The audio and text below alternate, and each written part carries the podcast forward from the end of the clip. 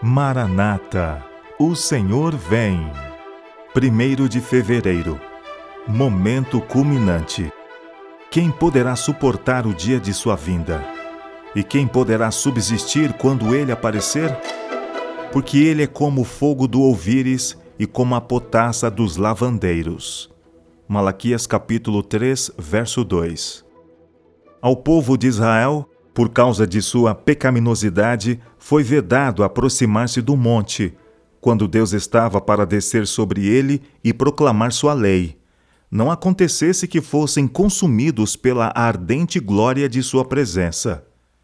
Se tais manifestações do poder de Deus assinalaram o local escolhido para a proclamação de sua lei, quão terrível deverá ser o seu tribunal quando ele vier para a execução destes estatutos sagrados. Como suportarão sua glória no grande dia da paga final? Quando a presença divina se manifestou no Sinai, a glória do Senhor era como fogo devorador à vista de todo Israel. Quando Cristo vier em glória com seus santos anjos, a terra toda será grandemente iluminada com a terrível luz de sua presença.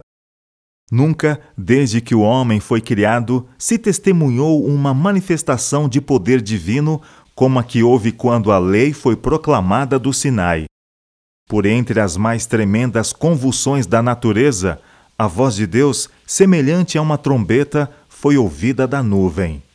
A montanha abalou-se da base ao cume, e as hostes de Israel, pálidas e a tremer de terror, caíram sobre seus rostos em terra.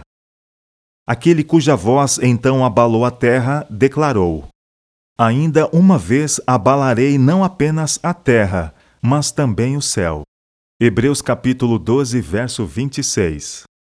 Quando Moisés veio da presença divina, no monte onde havia recebido as tábuas do testemunho, o culpado Israel não podia suportar a luz que lhe glorificava o rosto.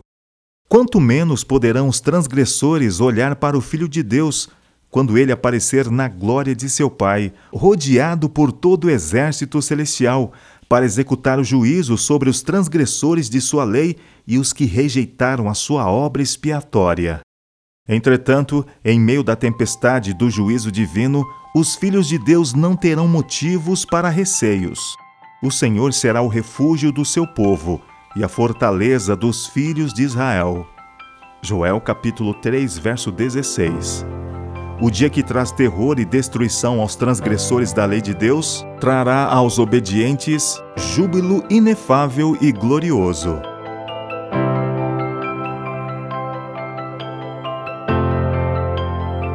Ellen G. White, Meditações Matinais Maranata, O Senhor Vem, de 1977.